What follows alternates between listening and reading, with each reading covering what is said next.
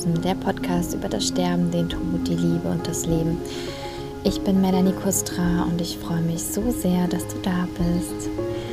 Ja, jetzt war es hier wieder ein bisschen stiller in der letzten Zeit in dem Podcast. Ich hoffe, du bist sehr gut in das neue Jahr gestartet und ähm, hier war es ruhiger. Zum einen, ja, weil ich im Hintergrund an vielen ähm, anderen Projekten arbeite und unter anderem eine Sache, die ich hier auch äh, sehr gerne erwähnen möchte, und zwar biete ich meinen ersten Online-Workshop an und im März, am 19. März. Und der richtet sich vor allem an ehrenamtliche Hospizbegleiterin, Sterbebegleiterin, Mitarbeitende aus dem Gesundheitswesen und ja, allen Interessierten, die ähm, bereit sind, sich ihrer eigenen Innenwelt zuzuwenden oder die auch jemanden pflegen und grundsätzlich vielleicht immer mehr für andere als für sich selbst tun. Ja, wenn du also jemand bist, der sich oft verurteilt und bewertet und wenn du dich nach innerem Frieden sehnst und dich einfach besser verstehen möchtest und auch gleichzeitig bereit bist, dich dem Sterben im übertragenen Sinne äh, auch im Leben zuzuwenden, dann kann dieser Workshop genau das Richtige für dich sein. Und alle Informationen dazu findest du auf meiner Homepage www.melanikustra.de unter dem Titel Sei dein eigener Sterbebegleiter, Begleiterin. Ähm, genau. Und jetzt würde ich sagen, geht es um das Interview. Kommen wir dazu. Und zwar habe ich mich mit der lieben Kerstin Hau unterhalten. Kerstin ist Kinderbuchautorin und hat ihren Sohn im Alter von drei Jahren verloren. Und in dem Gespräch erzählt sie, wie sie den Verlust verarbeitet hat. Ähm, wir unterhalten uns darüber, was Nachtodkontakte eigentlich sind und äh, wie sie diese ähm, Begegnungen wahrgenommen hat, was sie da genau erlebt hat, als sie ihren verstorbenen Sohn getroffen hat und ähm, ja, welche Botschaften sie dadurch auch für sich mitnehmen konnte. Also es ähm, war total spannend und ich hoffe natürlich sehr, dass du da ganz viel Inspiration und auch Heilungsansätze für dich mitnehmen kannst. Und ja, dann würde ich sagen, legen wir los. Ja, hallo und herzlich willkommen, liebe Kerstin. Ich freue mich so sehr, ja, dass wir heute hier zusammen Zeit verbringen dürfen. Und wir haben ja schon ganz äh, lange vor gehabt, uns äh, ja mal auszutauschen. Und äh, ich weiß gar nicht jetzt, wie lange das schon her ist, unser erster Kontakt. Ähm, auf jeden Fall habe ich vor einigen, ich glaube vor zwei Jahren oder so von dir erfahren. Und äh, die liebe Sabine Mene hatte mir von dir erzählt und meinte, ja, du, die Kerstin, das ist spannend, ähm, kontaktier die mal und ähm, die kann dir was zu Nachtodkontakten erzählen und die hat auch ähm, hat ihren Sohn äh, verloren, als er noch ganz klein war. Und als ich das gehört habe, habe ich gedacht, oh je, nee, du, ich glaube, da möchte ich nicht drüber sprechen. Da fühle ich mich ähm, fühle ich mich nicht bereit dazu. Also ähm, da habe ich so richtig gemerkt, wie sich alles bei mir so zusammengeschnürt hat und ich dachte so, nee, das traue ich mir einfach nicht zu. Und du bist mir aber nicht aus dem Kopf gegangen und äh, es ist dann einfach einige Zeit vergangen und da musste ich wieder nicht denken und dann habe ich irgendwie gemerkt, dass sich irgendwas in mir verändert hat und ich wusste, jo, ich möchte jetzt mit der Kerstin sprechen und deswegen ja, sind wir jetzt ja heute zusammen. also herzlich willkommen. Ähm, so schön, dass du da bist. Und ähm, ja, vielleicht magst du dich einmal ganz kurz vorstellen, ähm, damit die Leute, die dich noch nicht kennen, ähm, wissen, ja, wer du bist. Ja, hallo. Erstmal schön, Melanie, dass ich hier sein darf, dass wir uns tatsächlich nach der langen Zeit auch sehen und nicht nur miteinander sprechen oder e-mailen. Ähm, ja, wer bin ich? Also ich bin Kerstin Hau, lebe in Darmstadt, habe zwei Hunde, einen ganz lieben Mann und ein totes Kind, einen Sohn, den Charlie. Er ist ähm, 2008 geboren im August und 2012 im Mai gestorben. Beruflich bin ich Kinderbuchautorin. Die Autorenschaft hat sich tatsächlich durch oder nach dem Tod meines Sohnes entwickelt. Geschrieben habe ich schon immer. Okay. Aber erst nach seinem Tod oder durch seinen Tod habe ich das Ganze professionalisiert. Also es, eigentlich kann ich sagen, das Kinderbuchschreiben ist Charlies Vermächtnis. Okay, wie schön. Ja, magst du uns mal erzählen ähm, von deinem Sohn und ähm, ja, wie so, wie das Leben mit ihm war und wie es dann dazu gekommen ist, dass er schon so früh ähm, gestorben ist. Ja, das Leben war mit ihm, glaube ich, wie jeder, der also als Familie zusammenlebt mit einem kleinen Kind. Ähm, aufregend, nicht planbar mhm. oder bedingt planbar, ähm, mit sehr viel Lachen erfüllt, sehr viel Freude, aber natürlich auch großen Sorgen, wie das so ist, wenn ein neuer Zahn kommt oder irgendwas anderes drückt. Und ich muss auch sagen, wir waren mit dem Charlie oft in Kliniken, weil er mal eine Nierenbeckenentzündung hatte. Er hatte ähm, von Geburt an einen, einen kleinen doppelten Daumen. Also er, ich, also der, der das oberste Daumengelenk oder der, das oberste Daumensegment äh, war geteilt. Und ähm, ja, so eine kleine, so eine kleine Fehlbildung, die wir äh, 2016 haben operieren lassen. Nee, 2000, das muss ich überlegen. 2012 ist er geboren, 2000, äh, 2008 ist er geboren, 2000, äh, jetzt bin ich ganz durcheinander mit den Jahren. Ja, auf jeden Fall äh, waren wir oft mit ihm im Krankenhaus. Ja. Yeah. Weil es operiert wurde, es wurde korrigiert. Ähm, und dann hatte er ganz oft obstruktive Bronchitiden, das heißt, wir mussten viel inhalieren und also er hatte leider keinen so guten Start ins Leben. Die Schwangerschaft war schon ein bisschen kompliziert und schwierig, aber ansonsten war es ein ja ein lebensfrohes, fröhliches Kind, also ein Sonnenschein. Das wurde uns auch immer wieder aus der Kita übermittelt. Wenn der Charlie in den Raum kommt, dann erstrahlt dieser Raum. Und mhm. die Kinder, die haben sich immer gefreut, oh, der Charlie kommt, der Charlie kommt. Und die sind dann auf ihn zugeströmt, wie so ein kleiner Superstar. Und ich dachte immer, ja, gut, so begrüßen die ja jedes Kind. Ja, nein. Also so wurde der Charlie begrüßt. Das okay. war halt, ja, super schön und ja, sehr erfüllt. Und ich muss sagen, mit seiner Geburt und mit dem Mama-Werden habe ich mich auch zum ersten Mal im Leben vollkommen gefühlt, wo ich dachte, und jetzt ist alles an seinem Platz. Mhm. Also mit der, also vorher war das immer so, also ich hatte trotzdem ein erfülltes Leben, es war immer schön, aber mit dem, mit ihm, mit seiner Geburt war einfach das Leben vollständig. Und alles hat irgendwie einen Sinn ergeben und es war irgendwie, ja, eine runde Sache. Ja, also ich war glücklich, mhm. wir hatten ein tolles Familienleben. Mhm. Und er war uns, oh ja, unser Stück Himmel hier. Mhm. Und was ist, was ist dann passiert? Also war, war er krank dann? Also er hatte, also gestorben ist er an einer, das wissen wir aus der Pathologie im Nachhinein, er wurde ja obduziert, an einer, also an den Folgen einer eitrigen Herzmuskelentzündung. Und er war vorher, also er hatte irgendwann im April, ich muss überlegen, April 2012 hatte er ähm, Streptokokken, mhm. also Rachenabstrich. Und dann hat er Antibiotikum bekommen. Er war auch zu Hause, also nicht in der Kita.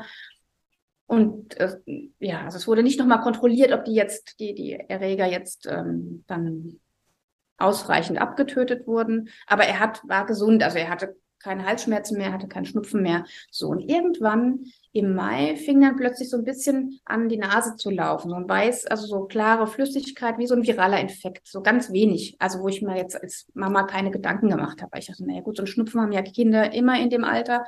Kann immer mal kommen. Und ähm, ja, und den hatte er so anderthalb Wochen ungefähr. Und zu dem, am Anfang Mai war das dann, das muss ich überlegen, ähm, nee, da war das noch, genau. Und dann an dem Wochenende, bevor er gestorben ist. Also das war, ich muss überlegen, es ähm, der 12. war der Samstag, genau. Und freitags habe ich noch mit der Kinderarztpraxis telefoniert, weil sich so ein Husten entwickelt hatte. Der hatte immer so angefangen, sich zu, zu räuspern. Und dann hat freitags so ein Husten begonnen. Und dann wusste ich schon, okay, müssen wir jetzt noch in die Klinik oder nicht? Er hat äh, in, in, in, die Praxis oder nicht? Er hat kein Fieber, er isst, er ist fröhlich, also nicht quengelig oder so, was man oft bei Kindern, die krank sind, ja merkt, so die sind nicht so fit. Und wir waren ja, ja. oft im Krankenhaus bei den Ärzten. Ähm, und dann habe ich in der Praxis angerufen, weil ich noch ein Rezept brauchte. Und dann habe ich bei, naja, der Charlie hat jetzt ein bisschen Fließschnupfen und so leichten Husten, also noch, nicht, noch nichts Schlimmes, er hat auch kein Fieber und so. Ja, nee, wenn, wenn er sonst einen guten Eindruck macht, dann ähm, bräuchte ich mir jetzt, also bräuchte ich nicht vorbeikommen. Also dann würde ich nur das Rezept abholen und könnte übers Wochenende einfach abwarten. So, das habe ich auch gemacht. Übers Wochenende wurde der Husten produktiver. Am 13. war dann Muttertag, das war der Sonntag. Und dann ähm, wusste ich schon, okay, also am nächsten Morgen, also ich werde am Montagmorgen mit ihm zur Kinderärztin gehen. Das war dann schon produktiv. Ich dachte, okay, es löst sich ja auch. Wir inhalierten ja sowieso mit diesem Pariboy. Und ja, zum Kinderarztbesuch kam es ja dann gar nicht mehr. Das okay. war also Muttertagabend, sonntags abends habe ich ihn ins Bett gebracht. Nee, mein Mann hat ihn ins Bett gebracht. Und plötzlich kam er, ich glaube so um halb neun, neun, kam Charlie so rausgetippelt. Und ich habe mich schon gewundert, weil bei uns war es immer so in der Abmachung, also wenn mein Mann ihn ins Bett bringt, dann macht er das auch, bis der Charlie schläft oder andersrum. Aber wir machen jetzt nicht so einen Wechsel und so ein Hin und Her. Aber der Charlie kam dann nach draußen und fragte mich so, Mama, was machst du denn? Und ich habe gerade so eine E-Mail verschickt. Ich so, ja, eine E-Mail verschicken, aber was machst du denn hier? ja, ich will, dass du mich ins Bett bringst. Und das hat er aber so mit so einer Tonlage gesagt, dass ich sofort gesagt habe, ja, mein Schatz, das mache ich. Normalerweise hätte ich gesagt, das macht heute der Papa. Aber da war es für mich ganz klar, irgendwie war, irgendwas war dabei, dass ich wusste, nein, ich mache das jetzt. Also ganz klar. Und dann sagt er, ja, dann kann ich besser schlafen. Ich so, alles klar, komm. Haben, dann haben wir den Papa aus dem Schlafzimmer geschickt, also, also Kinderzimmer. Ich habe mich dann zum Charlie gelegt und er sagte dann ähm, plötzlich aus dem Nichts im Dunkeln, Mama, ich habe dich sehr lieb. Und dann habe ich zu ihm gesagt, ja, Charlie, ich habe dich auch sehr lieb. Bleib bei mir. Und ich so, ja, ich bleib bei dir für immer. Ja, da habe ich dann überlegt, für immer kann ich ihm das sagen. Normalerweise sterben ja Eltern vor den Kindern. Also ich habe ja überhaupt nicht gedacht, also Krass. an irgendwas anderes Schreckliches, ja. Und dann habe ich gesagt, ja, doch, man bleibt ja immer verbunden. Und dann habe ich gesagt, ja, für immer. Und dann, ich war so gerührt, mhm. weil es ja aus dem Nichts für mich so kam und ich wusste ja auch nicht, was folgen würde, dass ich gedacht habe, das war jetzt so der Ritterschlag für mich als Mama. So irgendwie, es war das schönste Muttertagsgeschenk, was man irgendwie überhaupt bekommen kann. Und dann habe ich ihn gefragt, darf ich dir einen Kuss geben? Weil ich habe ihn ja nie so einfach geküsst, sondern ich habe ihn immer gefragt, weil ich finde, ein Kind muss sein Einverständnis geben. Mhm. Und er so, ja, Mama, hierhin und hierhin und auf das Auge und auf das Auge, auf den Mund und auf den Hals. Also wie ein Kreuz. Was ich in dem Moment, also ich bin nicht katholisch, aber in dem Moment, also war mir das auch nicht bewusst. Ich dachte, ja. so küsse ich ihn jetzt auf die Augen. Ich habe mein Kind noch nie auf die Augen so explizit, ja. Also das habe ich nie. Das hat er noch nie gesagt, okay. Nein. Oh. Ja. Und dann ähm, hat er sich eingekuschelt und, und ich war total, also ich dachte, jetzt ist alles perfekt unser Leben ist toll, unser Kind hat all diese, weil die Krankenhauserfahrungen, die er gesammelt hat, waren schon auch traumatisch, muss ich sagen. Also in den Kliniken war wirklich vieles, was ihn, also der hatte tatsächlich auch so posttraumatische, naja, Belastungsstörungen oder Trauma. Also auf jeden Fall hatte er Verhaltensweisen gezeigt, die auf ein Trauma hindeuteten. Und deswegen hatte er einfach auch so ein bisschen Schwierigkeiten, auch mal anzukommen. Und, und das war so tatsächlich in der Zeit war das so, da hatten wir das Gefühl, jetzt ist er angekommen, auch in der Kita, er hat sich alleine in alle Räume getraut. Er war dann auch bei der ähm, Leiterin sogar im Büro und dann sagte sie, jetzt hat er es geschafft, jetzt ist er da. Das hat, er hat einfach, ja, er musste einfach unheimlich viel verarbeiten und wir haben immer versucht, für ihn da zu sein und eine gute Basis zu sein und die Sicherheit ihm zu geben. Und an dem Abend dachte ich, jetzt haben wir es geschafft. Jetzt ist es so rund. Und, und ja, weil er auch vorher noch mal so Entwicklungsschritte gemacht hat. Und ja, am nächsten Morgen wurde ich eines Besseren belehrt. Das war dann um, ich weiß nicht so genau, so halb sechs rum. schrie er plötzlich. Also ich habe immer so eine Matratze neben ihm gehabt und neben seinem Bett und habe da geschlafen. Und dann schrie er plötzlich, er lag in meinem Arm so, ah, ah, Mama, mein Herz tut weh, mein Herz tut weh und mein Bauch. Ganz schrecklich geschrien. Also es war wirklich ein ganz, ein wirklich schlimmer Schmerzensschrei. Und dann habe ich ruckzuck saß ich natürlich oben, hatte ihn vor mir im Sitzen. Und dann ging es wieder. Dann habe ich gesagt, geht's jetzt wieder? Ja, Mama, das geht. Ich will zu meinem Papa. Und dann habe ich gesagt, okay, der Papa sitzt da draußen. Der ist immer froh, wenn er morgens in Ruhe seinen Kaffee trinken konnte. Braucht ja auch ein bisschen, um wach zu werden. Dann habe ich gesagt, komm, lass den Papa noch den Kaffee trinken. Wir warten noch hier und danach gehen wir zu ihm. Und wir gehen ja heute auch zu deiner Ärztin. Ja, ich will zu meiner Ärztin. Sag ich ja. Und dann habe ich gesagt, komm, legen wir uns noch mal hin, kuscheln wir uns noch mal. Im Hinterkopf lief natürlich, oh, der hat vielleicht so eine Zwerchfellentzündung oder was auch immer, was durch so einen Husten natürlich auch ausgelöst werden kann. Und dann habe ich ihn hingelegt, mit, also mich mit ihm wieder hingelegt und vielleicht eine Minute später, zwei Minuten später, fing er wieder an zu schreien, ganz lang gezogen. Au, au, au. Und er hat gar nicht mehr aufgehört. Und er konnte auch gar nicht mehr sprechen. Und dem, also ich habe ihn sofort geschnappt, bin aufgestanden und ich wusste, es geht um Leben und Tod. Das wusste ich einfach. Okay. Ich wusste, krass. das ist jetzt wirklich, ja, so der Moment, jetzt geht es um Leben und Tod. Und dann bin ich rausgerannt und habe zu meinem Mann gerufen, ruf den Notarzt oder den Rettungsdienst, ähm, dem Charlie geht's schlecht. Dann habe ich den Charlie angeschaut, dann ist ganz schnell seine Gesichtsfarbe, also er hatte kein rotes Äderchen mehr, da war nichts mehr. Der war kreidebleich, totenbleich. Und dann schaue ich ihn nur so an und sage, der Charlie stirbt. Also ich, ich wusste das und bin dann mit ihm noch nach oben gerannt zu meinen Eltern, die haben im ersten Stock gewohnt. Mein Vater kam ganz schlaftrunken aus dem Bad und dann habe ich gesagt, ihr müsst uns helfen, ihr müsst uns helfen, dem Charlie geht's ganz schlecht. Und er hat das gar nicht so mitgekriegt. Ich bin dann wieder runtergerannt. Ähm, mein Mann hat währenddessen telefoniert. Meine Mutter kam dann runter, noch im Schlafanzug. Was ist denn los? Und dann habe ich mir dem Charlie geht's ganz schlecht und ähm, kannst du mir 20 Euro geben, wir müssen in die Klinik fahren und also das ging alles so, zack, zack, zack. Du hast nur noch, also ich habe nur noch funktioniert irgendwie und mhm. habe versucht, die Panik zu unterdrücken, dass ich noch handlungsfähig sein kann. Also das waren so dramatische Minuten. Das glaube ich. Ja, also das war schon echt heftig. Und dann hat er halt, also ich habe ich hab dann irgendwie, ich musste irgendwie auch aus der Situation, der Charlie hat ja irgendwann nur noch gewimmert, auch die Körperspannung hat so ein bisschen nachgelassen. Und dann habe ich ihn an meinen Mann gereicht. Da habe ich, hab ich gesagt, komm, geh noch mal zum Papa. Weil ich irgendwie dann dachte, ach, wenn wir in die Klinik fahren, ich will jetzt vorher noch mal duschen. Also total idiotisch. Ich bin unter die kalte Dusche, nur ganz schnell, weil ich auch aus der Situation ein bisschen raus musste.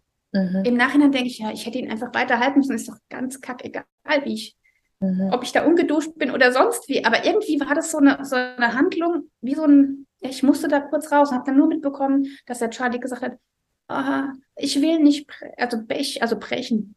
Er musste sich übergeben. Okay. Und ähm, der hat dann sich in der Küche übergeben, also über die Schulter meines Mannes und nochmal auf die Jacke.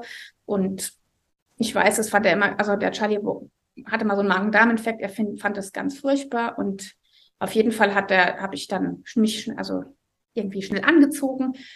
Und dann kamen auch schon die Rettungskräfte. Also es waren aber leider nur zwei also ein Rettungsassistent und ein Sanitäter und kein ähm, Notarzt dabei. Und die kamen da ganz gechillt und ruhig rein. Ist ja auch in Ordnung. Man muss ja, also die dürfen ja nicht aufgeregt sein. Aber wir hatten am Telefon, mein Mann hatte gesagt, wir haben einen Sohn, dem geht's ganz schlecht. Und er hatte ja ein, ein dieses WPW-Syndrom, dieses ähm, Wolf-Parker-White-Syndrom. Mhm. Das, das ist so ein Reizweiterleitungs, ähm, ähm, wie sagt man denn, ähm, es fällt mir der Begriff nicht ein. Also dass, dass, dass quasi der Herzschlag dann teilweise so, es kann zu so einem Herzrasen kommen. Und wir dachten dann, wer ist es okay. vielleicht sowas? Okay. Ähm, in der Reizleiter, wie ich weiß nicht, wie man das nennt. Der Sinusknoten ist damit von betroffen. Auf jeden Fall ist es also überhaupt nichts Schlimmes und auch nicht lebensgefährlich. Ja. Yeah. Und das hatte mein Mann am Telefon schon mitgeteilt. Das heißt, die, die Leitstelle wusste schon, dass da ein Kind ist, was vielleicht irgendwas mit, einem, mit dem Herzen haben könnte. So, warum war dann kein Notarzt dabei? Ja. Und ähm, ja, sie haben auf jeden Fall den Charlie ins Auto. Mein Mann hat ihn ins Auto, in den Rettungswagen getragen und ich habe noch schnell die Sachen zusammengesucht für die Klinik, Rucksack gepackt und bin hinterher, also ganz schnell, stand schon bereit. Und als ich in den Wagen kam, sagte mein Mann, er ist nicht mehr bei uns. Also sprich, er war dann ähm, bewusstlos. Und ich habe gleich gesagt, Charlie, ich bin da, die Mama ist da, wir fahren jetzt ins Krankenhaus. Und habe mich dauernd gewundert, warum fahren die nicht sofort los und warum hat er noch gar keine Infusion und warum hat er keine Sauerstoff? Er hatte nichts, ja. Er lag ja. da einfach nur flach auf dieser, auf dieser Liege im Rettungswagen. Und im Rettungswagen war das auch nochmal alles total dramatisch, ähm, weil der eine Rettungsassistent war draußen und hat dauernd gefunkt. Okay. Hat den Notarzt versucht anzufordern, was auch immer. Und der andere stand da, ja, ziemlich hilflos. Und mein Mann, jetzt geben Sie ihm doch mal Sauerstoff, geben Sie ihm doch mal Sauerstoff. Und ähm, ja, und ich, ich war so auf, auf Augenhöhe des Bauches und habe dann irgendwann gesehen, dass sich der Bauch nicht mehr gehoben hat und der Brustkorb. Und dann habe ich immer nur kommentieren können. Ich war wie dissoziiert. Also ich habe immer nur sagen können, was ich da gerade sehe. Ich so, er atmet nicht mehr. Mhm. Und dann setzt er eben die Sauerstoffmaske auf, wo ich dann, ich dachte dann auch nur, ja, aber da kommt ja nichts rein, wenn er selbstständig, also nicht mehr. Ja, ja. Dann hat sein Magen, also sein Bauch gekrampft. Und ich habe das gesehen und dann habe ich gesagt, jetzt muss er sich übergeben also die Maske wieder runter. Ich habe mein Kind zur Seite gelegt, irgendwie so, so halb. Und der Sanitäter hat dann nur schnell eine Nierenschale geholt und hat sich an dieser Nierenschale festgehalten und sagte dann ständig, mantraartig, wir warten auf den Notarzt, wir warten auf den Notarzt, wir warten auf den Notarzt. Mhm. So, dann hat er sich aber nicht, also das, der Mageninhalt kam nicht raus. Also was habe ich dann gemacht? Ich habe dann den Charlie wieder zurückgelegt. Dann lag er wieder da. Dann standen drei Erwachsene um ein Kind, das nicht mehr geatmet hat. Und er, er war also. oh ja, Entschuldigung, jetzt hier weiter. Nee, sag, sag ruhig. Äh, nee, also er war aber die ganze Zeit dann schon bewusstlos. Ja. Und nicht. Mhm, okay. Er war bewusstlos und dann eben auch eben unter Atemstillstand. Mhm. Und irgendwann während des Atemstillstands ähm, hat er sich, also hat er diese, hat diese Schnappatmung eingesetzt. Das ist ja das Letzte, was der Körper noch versucht. Das war wirklich so ein körperliches Aufbäumen. Der ganze Körper hat sich angespannt. So nach hinten, also auf der Liege, so wie gebogen und also es ist furchtbar. Also seitdem weiß ich, wie eine richtige Schnappatmung aussieht. Oh Gott. Hm. Und der Charlie war ja noch nicht mal vier Jahre alt. Also er wäre drei Monate später vier, Jahr, äh, vier Jahre geworden. Ja, und irgendwann nach dieser Schnappatmung lag er dann da und dann hat mein Mann aus dem, also für mich dann plötzlich mit der Faust auf seinen, auf den Brustkorb geschlagen. Ich habe mich natürlich total erschreckt und habe gesagt, spinnst du, was machst du? Aber natürlich hatte er recht. Also dieser Impuls war ja richtig. Und der, der Sanitäter ist dann aber auch wie so aus seiner Nierenschalen-Trance erwacht ja, stimmt, das macht, was machen Sie denn hier? Sie gehen jetzt mal hier raus. Und dann sagte mein Mann glücklicherweise, nein, ich gehe nirgendwo hin, ich bleibe hier. Also das heißt, ich war wie unter, also ich war unter Schock, ich war wie gelähmt. Mein mhm. Mann hat den richtigen Impuls gehabt, wurde aber ausgebremst quasi. Also nicht dieses Draufschlagen hilft natürlich, aber natürlich eine Wiederbelebung hätte unser Kind gebraucht. Und der Sanitäter hat halt nichts gemacht und der andere hat gefunkt. Ich habe dann nur gehört, wie er sagte, ihr müsst jetzt übernehmen, wir haben hier einen Ex. Und okay. dann schaue ich nur immer, ich habe dann irgendwann nur noch dieses EKG angeschaut und dann stand 130, 100, dann war irgendwann, was weiß ich, also es ging ganz schnell 60, 30, 0. Und dann habe ich kommentiert, ich so, da steht ja 0. Und mein Kopf sagte dann, dein Kind ist tot, dein Kind ist tot, dein Kind ist tot und hat versucht, Schubladen zu schieben und, und nichts hat mehr gepasst. Dieses Schubladenschieben fing ja schon in der Wohnung an, mhm. weil es eine Situation war, die, da kann man sich nicht drauf vorbereiten und nee. die kam ja aus dem Nichts, ja. Und naja, und dann fing die Wiederbelebung an. Dann hat der Rettungssanitäter gesagt, ja, ja, also da haben die angefangen dann mit der Wiederbelebung, aber da war ja schon laut Gutachten neun Minuten ohne Sauerstoff. Und neun Minuten ohne Sauerstoff was das mit einem Gehirn macht, weiß jeder, glaube mhm. ich. Naja, aber das wussten wir zu dem Zeitpunkt, war das, hofft man ja immer noch und sagt, das kindliche Gehirn und, mhm. oder die kindlich, der kindliche Körper, das sind ja schon Wunder geschehen, in Anführungsstrichen. Also ich habe ich hab auch gesagt, wir brauchen ein Wunder. Und dann war es so, dass der Notarzt nicht kam. Und die Rettungskräfte haben dann gesagt zu meinem Mann, also Sie müssen jetzt hier übernehmen. Also mein Mann musste dann diese Herzdruckmassage übernehmen. Der andere Sanitäter hat diese Beutelbeatmung gemacht. Okay. Und der zweite Sanitäter ist gefahren. Und ich stand einfach hinten und habe den kalten Fuß, mein Kind war schon ganz kalt oder unser Kind, diesen Fuß gehalten. Einfach weil ich ihn anfassen wollte und ihm sagen wollte, ich bin hier. Und also du bist in einem Film, du sitzt plötzlich in der, in der Geisterbahn, ja, also in, oder in einem Albtraum. Also und du willst, dass es anhält, du willst aufwachen aus diesem Traum und es ist aber die Realität. Da gibt es keine Stopptaste.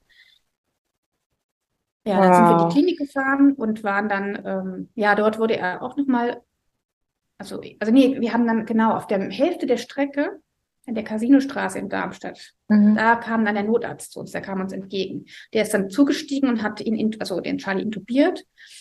Dann sind wir in die Prinzessin Margret Klinik gefahren. Dort wurde er dann eben weiter reanimiert und transportstabil vorbereitet für den Helikopterflug nach Gießen in die kinderkardiologische Intensivstation.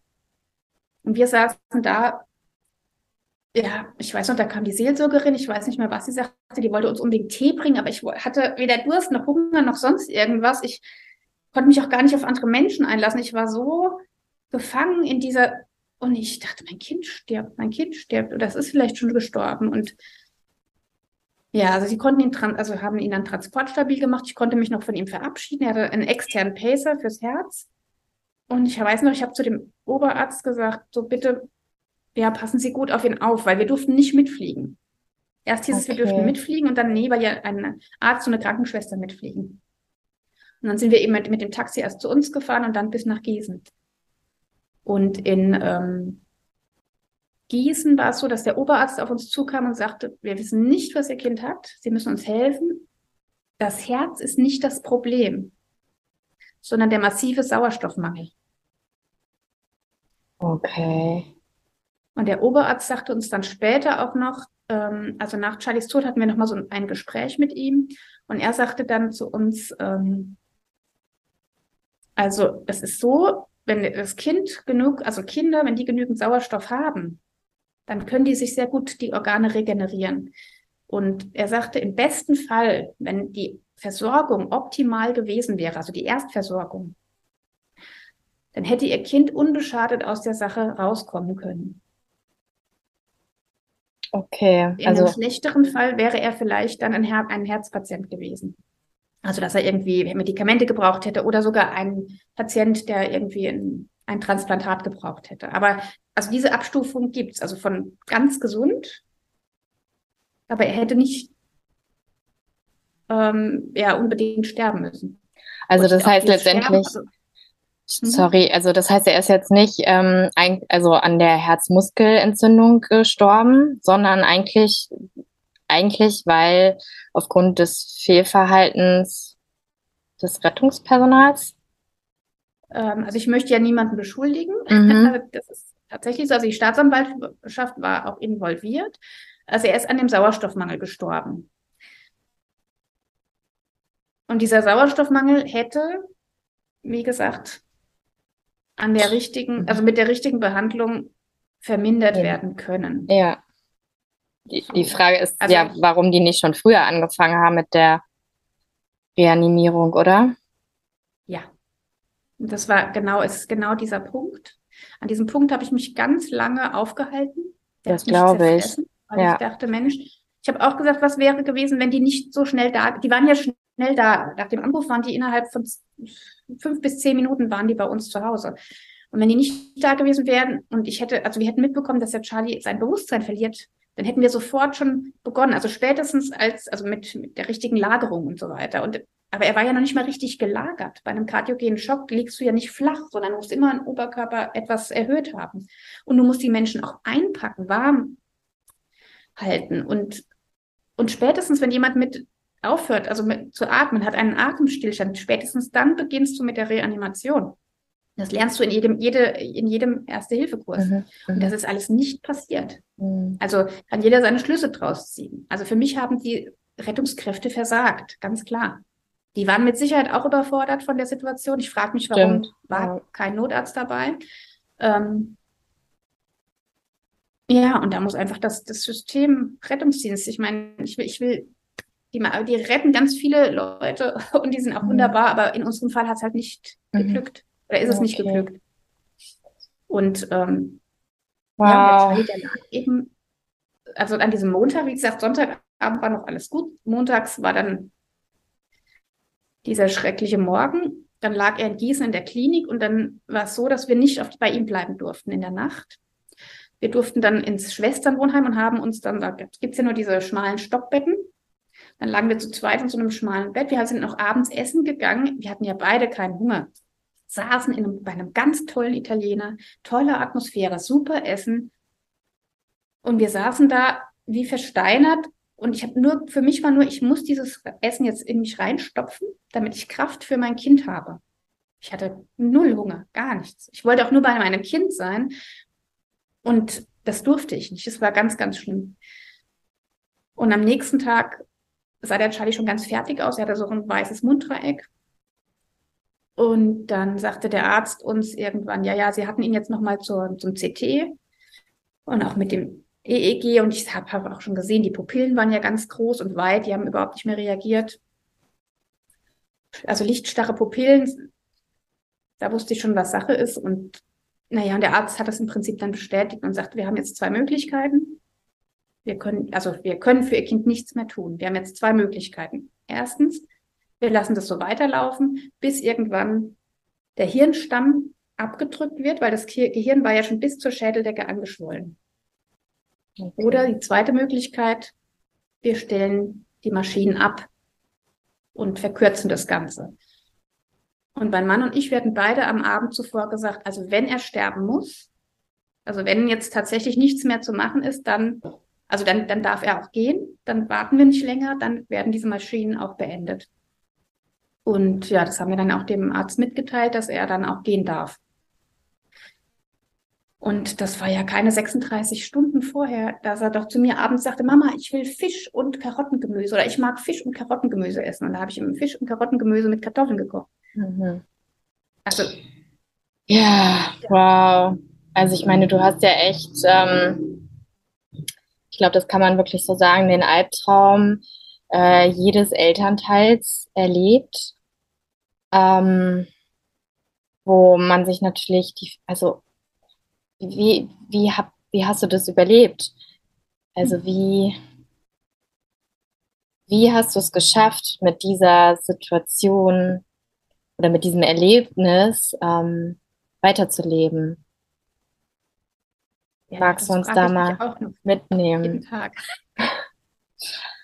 Ja, und tatsächlich auch das kleine Glück wiederzufinden. Also das ist, ja, also Charlie ist ja am, ähm, also im Mai 2012 gestorben. Das sind jetzt über zehn Jahre. Für mich ist es noch ganz nah. Also am Anfang war es natürlich hier komplett in mir und jetzt ist es vielleicht hier an der Seite irgendwo hier neben, aber immer noch ganz nah, obwohl ja zehn Jahre so eine immens lange Zeit eigentlich sind. Aber also im normalen Leben. Früher dachte ich immer, oh, zehn Jahre, auch jetzt so in zehn Jahren, aber diese zehn Jahre, die sind nur so für mich. Okay. Und es war einfach tatsächlich am Anfang ein nur das pure Überleben. Du funktionierst irgendwie. Du bist, also ich war wie gelähmt und musste trotzdem aber funktionieren. Wir hatten ja noch einen Hund, den ich den mussten wir ja versorgen, mhm. was auch gut war. Also die hat uns auch so ein bisschen am, am Leben, Leben gehalten. Mhm. Und ähm, dann mussten wir ja uns auch um die Beerdigung kümmern und wollten unbedingt auch diesen Sarg bemalen, weil ich habe gesagt, ich muss den bemalen, damit ich weiß, dass das unsere Veranstaltung ist, dass da meine Hände drauf waren, dass ich weiß, das ist unser Kind, unser Sarg. Sonst habe ich keine Verbindung dazu. Ja. Weil es war ja so, der Charlie wurde ja beschlagnahmt, nachdem er verstorben war. Also wir haben ihn gewaschen und ich habe ihn noch bis runter in die Kühlkammer durch die gesamte Kinderklinik getragen. Was auch krass war. Ja. Und aber ich, das hätte ich auch niemand anderem überlassen können. Und auch ich habe ihn auch in diese Kühlkammer gelegt und habe, also hätte gern noch mehr Zeit mit ihm verbracht, aber weil er beschlagnahmt war, durfte uns die Schwester auch mit ihm nicht alleine lassen. Also es war irgendwie, sie musste auch wieder auf Station, da lagen ja die ganzen anderen Kinder auf der Intensivstation. Ich wusste, dass die wird da gebraucht, die Frau, und dann sind wir da ganz schnell raus. Und auch ein paar Tage später, also er wurde dann auch obduziert, er kam ja in die Pathologie und auch die, die Kripo hat bei uns geklingelt, weil ein beschlagnahmtes Kind, wo das erstmal nicht klar war, sie wussten ja erstmal nicht, was hat er jetzt, dieser Infekt des Herzens. Und ähm, ja, mit dem waren wir quasi danach erstmal beschäftigt. Also so ging die Tage rum. Mhm. Und mit ganz viel einfach nur im Raum sitzen und Löcher in die Luft gucken. Also ich saß da und ich war unfähig, irgendwas zu tun. Und ja, ja, so Stück für Stück, also wir sind dann irgendwann in eine Trauerbegleitergruppe für verwaiste Eltern. Wir sind, also mein Mann ist nach sechs Wochen wieder arbeiten gegangen. Ich bin nach drei Monaten arbeiten gegangen. Und ich muss sagen, immer diese, diese Arbeit, also im Nachhinein würde ich sagen, ich hätte besser ein Jahr zu Hause verbracht. Aber so musste ich ja immer die, die quasi, ich habe halbtags gearbeitet und habe dann immer in der Agentur, in der ich war, sozusagen diese Trauer versucht, wie die Jacke auch an den Haken zu hängen und in der Zeit einfach abzuschalten und versuchen, jetzt hier meinen Job zu machen. Mhm. Ja, aber nur funktionieren, du sagst es. Mhm. Ähm, und das ging auch, weil du hattest dann, also es ging auch, also es war eine kurze Pause dann, aber umso mehr hat es sich dann natürlich danach, dann hatte ich Panikattacken, ich habe eine posttraumatische Belastungsstörung. Ähm, mein Körper sagt mir schon ganz klar, dass es sehr tief sitzt.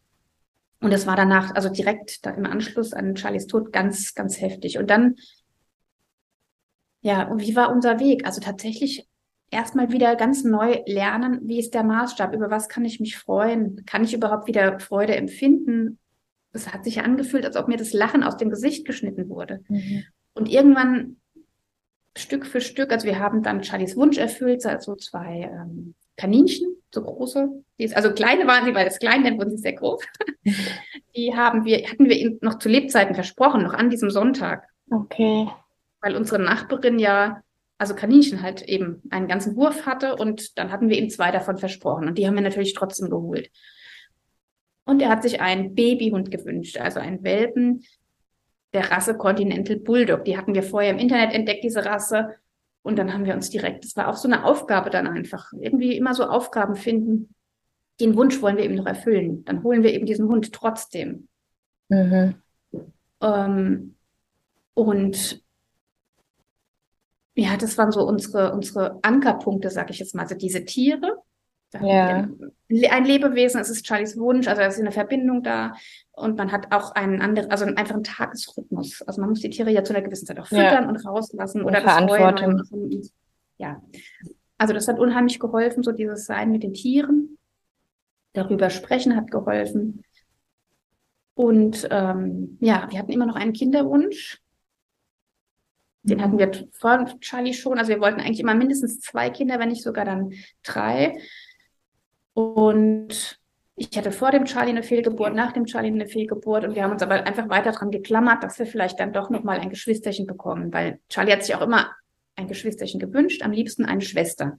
Und dann haben wir mhm. einfach uns auch daran geklammert, ja. ja. Ich meine, wir waren so in Trauer, aber irgendwie dieser Kinderwunsch, der ist nicht gestorben. Der war einfach immer noch präsent, vielleicht sogar stärker als als zuvor. Und wir haben gedacht, na ja, dann können wir auch diesen Wunsch vielleicht noch erfüllen, dass der Charlie sein Geschwisterchen noch bekommt. Es würde uns auch, es würde unser, den Charlie ja nie ersetzen. Aber ja. es wäre einfach auf der anderen Seite der Waagschale nochmal so ein Gegengewicht, so irgendwie, dass wir seine Wünsche erfüllen können. Die Kaninchen, der Hund und das Geschwisterchen. Mhm. Das wäre für uns auch sehr schön. Und es hat aber trotz aller Bemühungen und bis, also ich weiß, ich war in mehreren Kinderwunschzentren, also ich war in dieser Reproduktionsmaschinerie. Okay. Sogar bis nach Helsinki zur Eizellspende. Wow.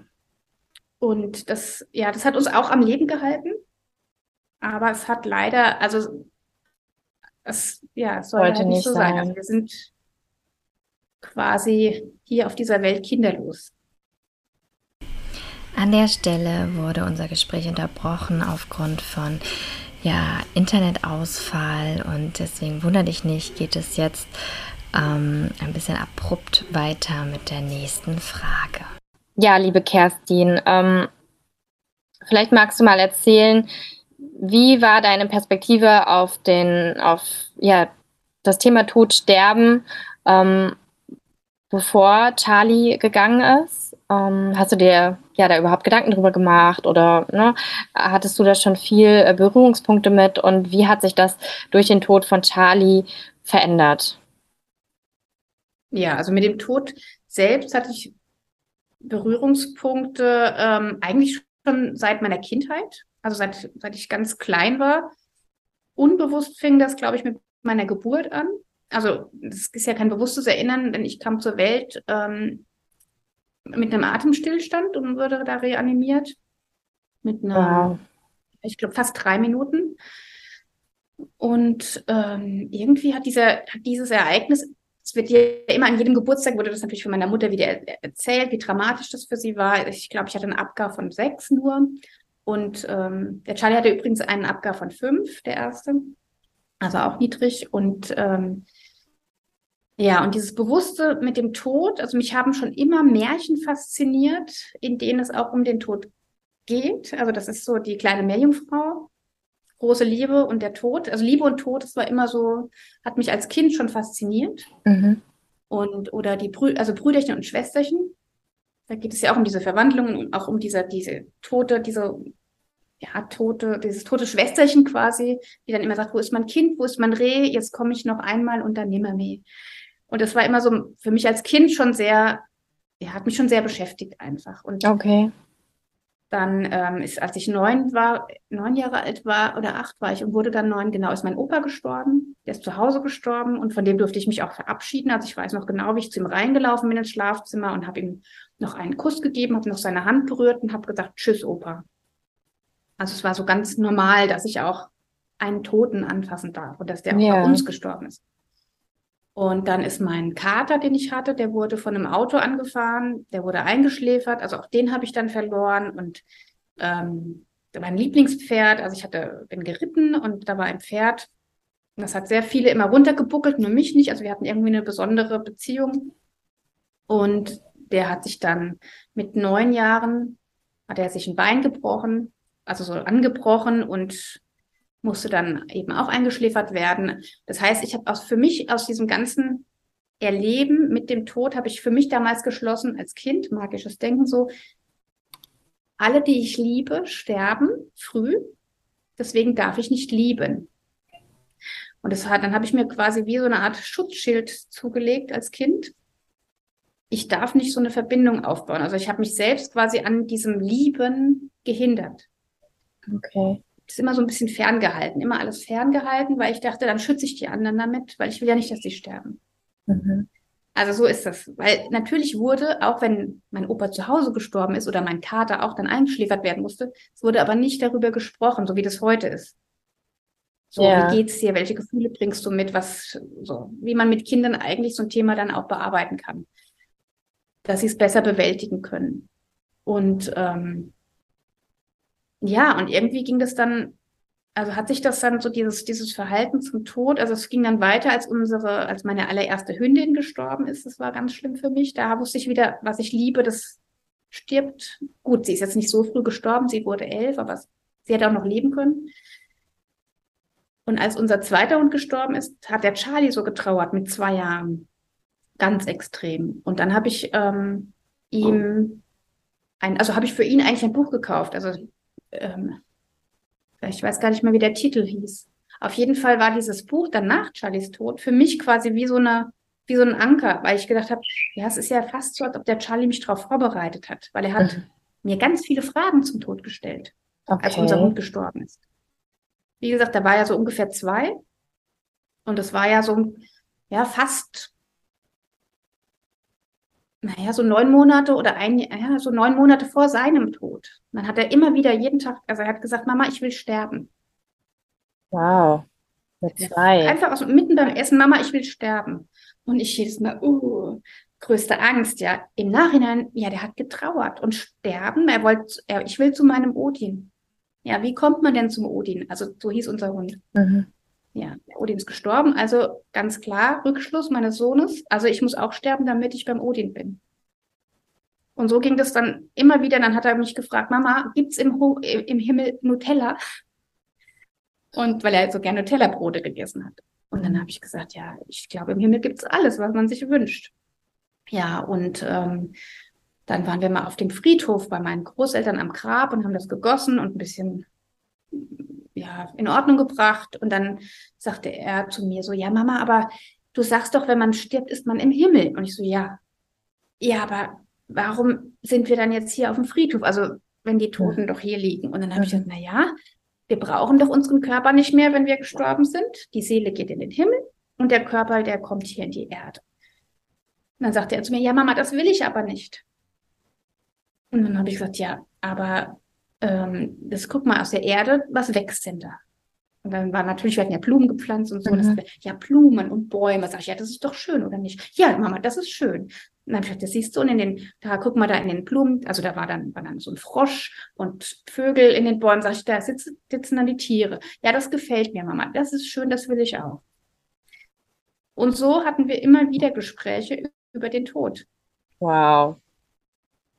Und so hat er mich dann vorbereitet. Also im Nachhinein sage ich ja, der hat mich ja darauf vorbereitet. Irgendwann auf dem Wickeltisch lag er dann und dann sagte er zu mir, wieder mal, Mama, ich will sterben.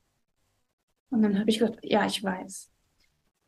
Und dann habe ich ihn dann gefragt, ich so, ja, wenn du jetzt mal ganz arg überlegst, ähm, was sagt denn dein Herz dir,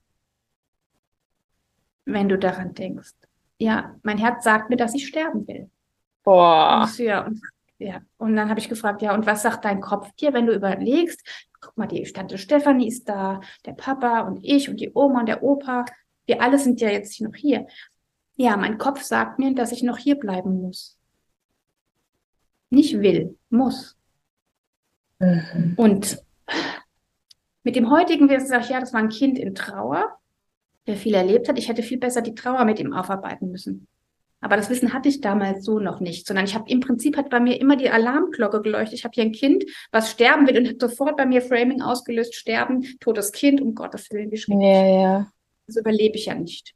Also wenn der Charlie stirbt, bringe ich mich um. Das war immer so ganz klar. Also wenn irgend sowas wäre, weil er so viel davon gesprochen mhm. hat, das überlebe ich nicht. Ja.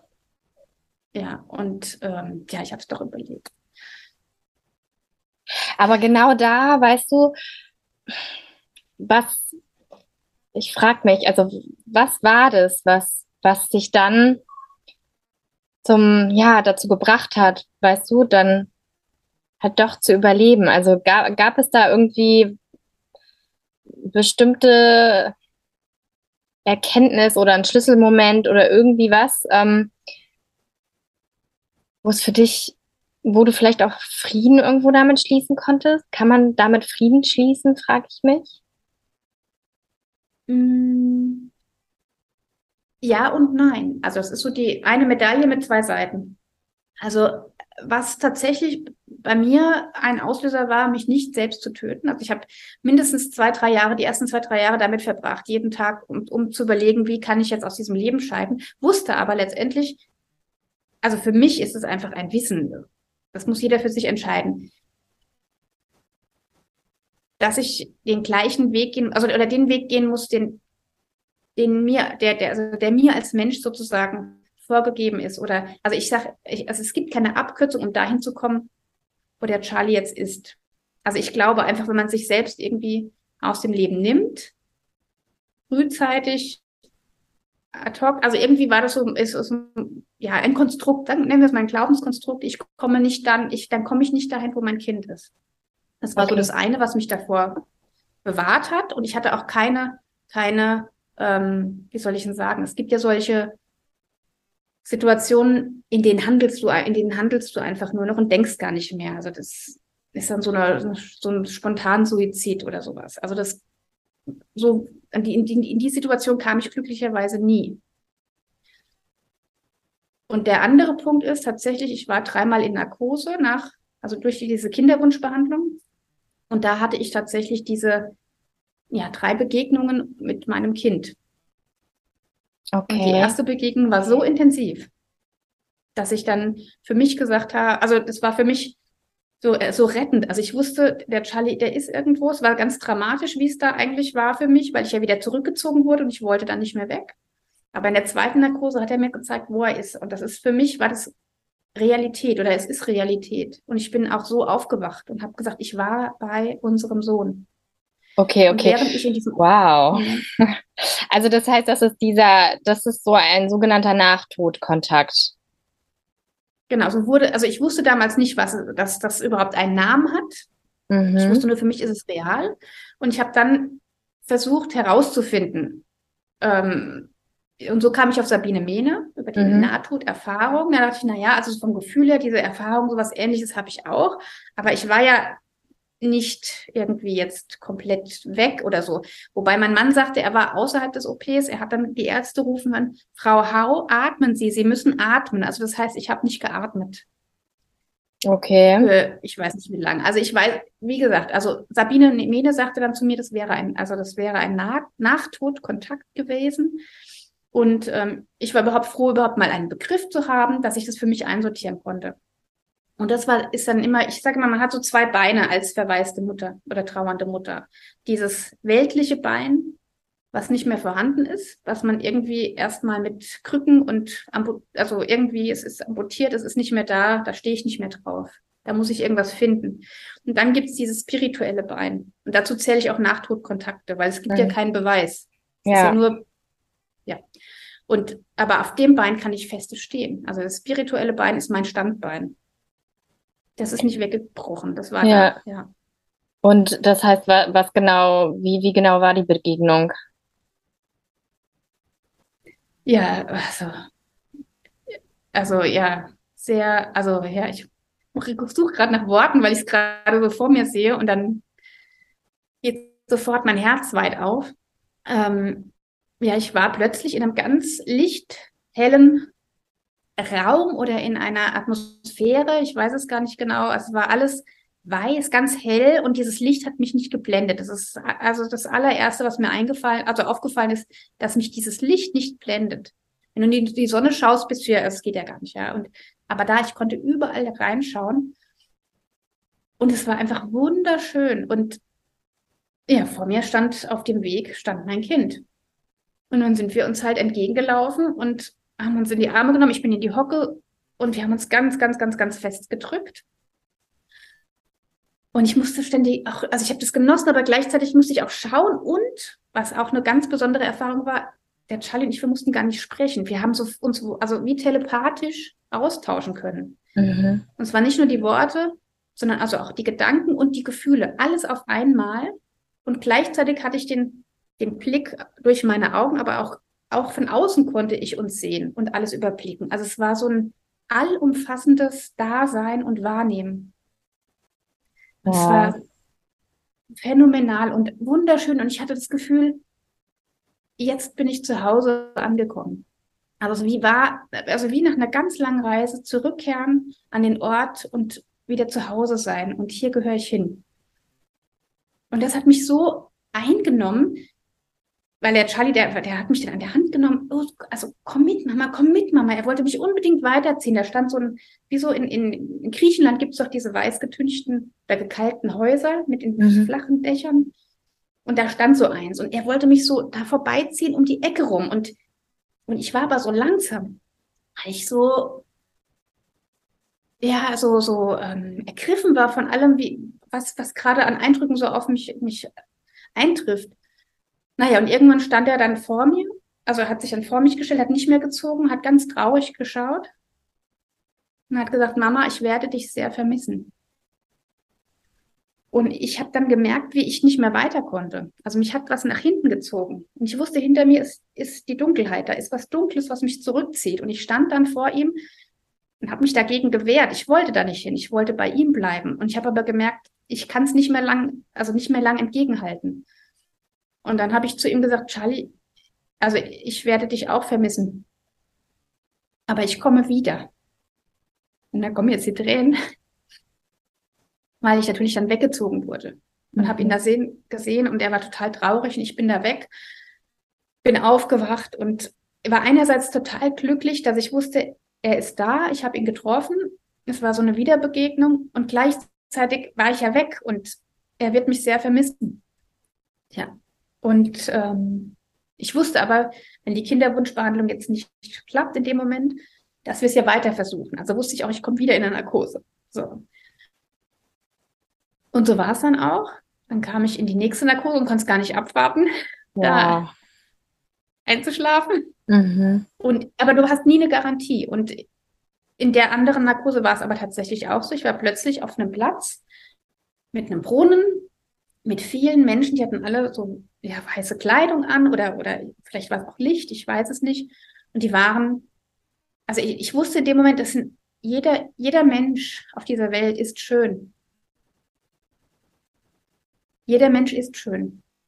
Hier wird es oft nicht so gesehen, weil es einfach diese weltliche Bewertung ist, weil dann jemandem fehlt vielleicht der Arm oder jemand ist irgendwie sehr korpulent, entspricht nicht dem Schönheitsideal in der Gesellschaft, in der er gerade ja. lebt. Und ich wusste, jeder Mensch ist vollkommen und schön. Und das war mir, es kommt mir wieder, weil ich Oh wow, das ist. Das war so eine, so eine Erfahrung einfach, ähm, ja. Und wie gesagt, und da waren die Kinder und da kam aus dieser Kindergruppe kam ein Kind zu mir gerannt, das war der Charlie. Mama, da bist du ja, hat er zu mir gesagt. Guck, hat mich an der Hand genommen, guck, und dann hat er mir das alles gezeigt. Und die Kinder haben so, also er hatte auch schon so Kieselsteine in diesen Brunnen geworfen, andere Kinder haben das auch gemacht. Dann rief ein Kind, Charlie, komm, komm. Und er ist aber bei mir geblieben. Und er hat mir einfach in dem Moment gezeigt, auch wieder nonverbal, also wie gesagt, wie so telepathisch, guck, alles ist gut. Da waren überall diese Häuser und diese Menschen und es war einfach wunder, wunderschön und geborgen und gehalten und behütet. Und als ich wieder gehen musste, das ging dann etwas schneller, das war dann nicht mehr dieses schlimme nach hinten wegziehen, sondern das mhm. war dann eine gut, also irgendwie ein guter Abschied so. Ich wusste, ihm geht's gut. Und ich bin da raus aus dieser Narkose und ich war total erleichtert. Und ich wusste, um den Charlie brauche ich mir keine Sorgen mehr machen. Ich muss jetzt hier irgendwie klarkommen mit diesem Leben, aber um mein Kind brauche ich keine Angst mehr haben. Ich brauche mir keine Sorgen mehr machen. Und ich weiß irgendwann, also diese Erkenntnis kam dann so richtig nochmal viel später, ich werde ja sowieso irgendwann sterben. Ja. Das war dann wie so ein Yeah, also ich darf sterben. Wie toll. Ich muss nicht ewig hier rumgeistern und irgendwas machen, sondern ich darf irgendwann sterben. Und ich bin der felsenfesten Überzeugung, dass ich genau dahin komme, in dieses atmosphärische, was ich eben im, in der Narkose erlebt habe. Und, und das ist so eine Erkenntnis. Und, und dann kam auch so dieses Umswitchen, dass ich mich nicht nur nicht gegen den, also ich habe mich am Anfang gegen den Tod entschieden, aber nicht fürs Leben. Und dann mit der Zeit konnte ich mich eben, habe ich mich fürs Leben entschieden und konnte mein Leben wieder gestalten, also selbstwirksam werden und tatsächlich dann auch sagen, nö, und jetzt mache ich das Schönste draus. Und die paar Jahre, also die kriege ich jetzt rum und die, keine Ahnung, wenn ich als 80 werden sollte, habe ich jetzt noch 30, also 32 vor mir aber die, das werde ich gut schaffen. Und ich werd, will auch, dass es schön ist in der Zeit. Mhm. Und so schön und glücklich wie möglich und zufrieden leben und mich an den kleinen Dingen freuen. Und ich habe immer dieses Gefühl, also ich weiß ja, wo mein Kind ist. Dem geht's gut. Und natürlich bleibt trotzdem auch immer so ein, so ein, so ein, so ein Kraterloch. Das darf auch bleiben. Das muss ich auch gar nicht füllen. Sein Verlust ist ein Kraterloch für mich. Und das darf, das darf sein. Diese Existenzberechtigung ist da. Es gehört zu meiner Biografie. Aber ich darf mir auch erlauben, wieder zu lachen und fröhlich zu sein und zu sagen, ja, und ich muss es ja nicht ewig aushalten. Irgendwann ist es ja sowieso vorbei. Okay. Ich habe auch keine Angst vor meinem Sterben. Ja. Das heißt, diese Erkenntnisse, die kamen quasi durch diese Nachtodkontakte mit Charlie. Ja. Und hattest du, sage, hattest du nur die zwei oder hast, hast du ihn danach auch nochmal, ähm, bist du ihm nochmal begegnet? Also das waren tatsächlich die intensivsten. Ich hatte dann noch eine dritte Narkose. Da habe ich ihn dann gesehen mit unseren Hunden. Also die Hunde, die verstorben waren, mit denen war er unterwegs. Wo ich wusste, okay, der ist auch versorgt. Also der hat auch eine Gemeinschaft noch, die, die Verbindung ist auch da. Und ich hatte aber im, im, im richtigen Leben, also tatsächlich jetzt nicht mit der Narkose in Verbindung, ähm, diese, was wahrscheinlich viele trauernde Eltern erzählen können, dass sie plötzlich, also weiße Federn, also auch im Raum kleine weiße Federn. Ich weiß nicht, woher die kamen. Auch außerhalb beim Spaziergang ähm, oder dass ich ihn ganz, also ich habe ihn gerochen und er war ganz nah bei mir und ich habe das richtig körperlich gefühlt. Jetzt kann man natürlich sagen, das Körpergedächtnis hat dir da einen Streich gespielt und es ist ja traumatisch, was du erlebt hast. Das ist so das eine. Für mich war es aber in dem Moment total real und total wichtig. Und dadurch, dass ja wir in einer Welt leben, in der eben nicht alles bewiesen werden kann, oder mhm. bisher, ja, es fehlen einfach für ganz vieles Beweise. Also vor, ich weiß nicht, wie viel hundert Jahren hat man noch gedacht, die Erde ist eine Scheibe. Also so, und wer weiß, mhm. was wir in hundert Jahren darüber wissen, wie das Bewusstsein oder die Seele oder was auch immer in der Welt sind. Und, und damals war das so, die Gedanken habe ich mir gar nicht gemacht. Ich habe gedacht, das ist so für mich, ich habe diesen Kontakt zu meinem Kind. Ganz, ganz klar. Und ganz eindeutig. Also dieses ihn riechen. Ich hatte so, so ein Erlebnis noch im, im Kaninchenstall. Wir hatten so ein großes Gehege gebaut. Also mein Vater hat das gebaut. Und dann war ich da einmal und das war wie so eine, kein Tagtraum, aber so eine, so eine Erscheinung für mich. Also vor dem inneren Auge, dass plötzlich, also der Charlie da war und der hat sich in in funkelnd bunte Farben aufgelöst und sagt, Mama, guck, so schön bin ich jetzt oder so sehe ich jetzt aus. Und dann war für mich dieser ganze Kaninchenstall plötzlich total erleuchtet und der, Charlie ist aus, also nur er besteht aus Licht, also so war das dann. Und das waren für mich so, ja, auch Kontakte. Aber natürlich, ein, ein, ein skeptischer Mensch, der schaut von außen drauf, na ja, die hat halt Schlimmes erlebt. Das war ein traumatisches Ereignis sie hat, das Körpergedächtnis speichert ja auch solche Sachen. Ähm, der Mensch will ja irgendwie dann doch überleben, der ja. Instinkt, aber ja, das ist so, das, das sind die Kritiker und das kann ich auch so anhören. Ich kann nur sagen, für mich war, wie es, wie, wie es war und es hat mir geholfen. Mhm. Und ich denke, das zählt. Also, Auf jeden Fall. Auf jeden Fall. Ich frage mich jetzt, zum Beispiel dein Mann, hatte der solche ähm, Erlebnisse, Begegnungen und wie, wie weißt du, wenn das jetzt jemand hört, der vielleicht ähnliches erlebt hat, ähm, und der sich jetzt denkt, also nicht jeder hat dann vielleicht die Möglichkeit, in eine Narkose zu kommen. Weißt du? ähm, weißt du, oder hast du, ja, oder weißt du, wie man da, wie man da vielleicht noch einen anderen Weg zu bekommen könnte, um auch so ein Erlebnis zu haben? Also was wir gemacht haben, tatsächlich, wir haben geführte Herzmeditationen gehört. Also okay. gerade die ersten, das erste Jahr. Das war immer so, so abends unser Ritual dann irgendwann. Ähm, ja, und dann, je, je öfter du das natürlich gemacht hast, desto schneller kamst du eben in diesen meditativen Zustand. Und da hatte mein Mann das tatsächlich auch. Also, dass ah, ja. der Charlie ihm ganz nah war. Und, ähm, und dass er ja, das müsste er jetzt selbst erzählen. Ich will da auch jetzt nicht irgendwie was Falsches erzählen, aber ja. auf jeden Fall, also er hatte das nicht so intensiv wie ich, weil ich ja, also er ist ja viel früher arbeiten gegangen, weil das ist tatsächlich sowas, wenn du dich ablenkst, also verdrängen oder ablenken oder arbeiten gehen, das bringt dich eher weg von, von, von der Nähe, würde ich behaupten, also aus meiner Erfahrung behaupten. Okay. Also das tatsächlich dieses intensive Auseinandersetzen oder auch diese Nähe zulassen. Natürlich ist es mit ganz viel Schmerz auch verbunden, aber im besten Fall wirst du beschenkt mit so einem Nachtodkontakt.